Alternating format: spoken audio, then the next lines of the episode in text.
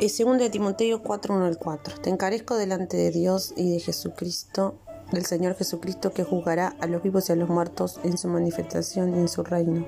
Que predique la palabra, que instes a tiempo y fuera de tiempo, redarguye, reprende, exhorta con toda paciencia y doctrina.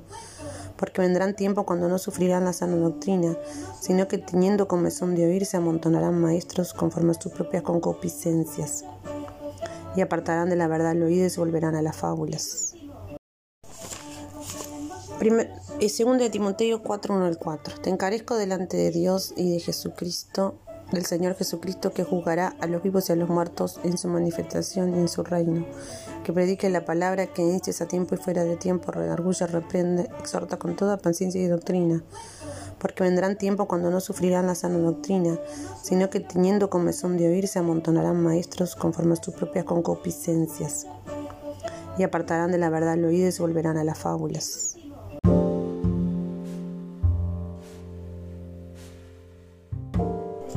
Romanos 10, 13 al 15.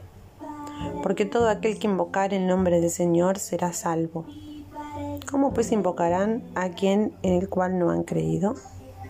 ¿Cómo creerán en aquel de quien no han oído? ¿Y cómo irán sin haber quien les predique?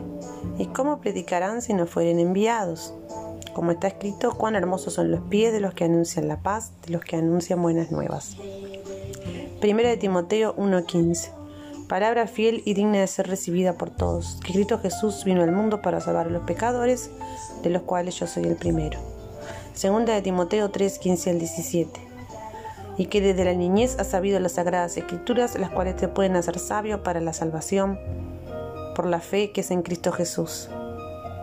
Toda la escritura es inspirada por Dios y útil para enseñar, para redarguir, para corregir, para instruir en justicia, a fin de que el hombre de Dios sea perfecto, enteramente preparado para toda buena obra.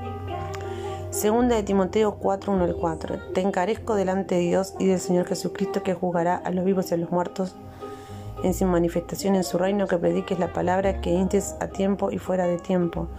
Redarguye, reprende, exhorta, con toda paciencia y doctrina.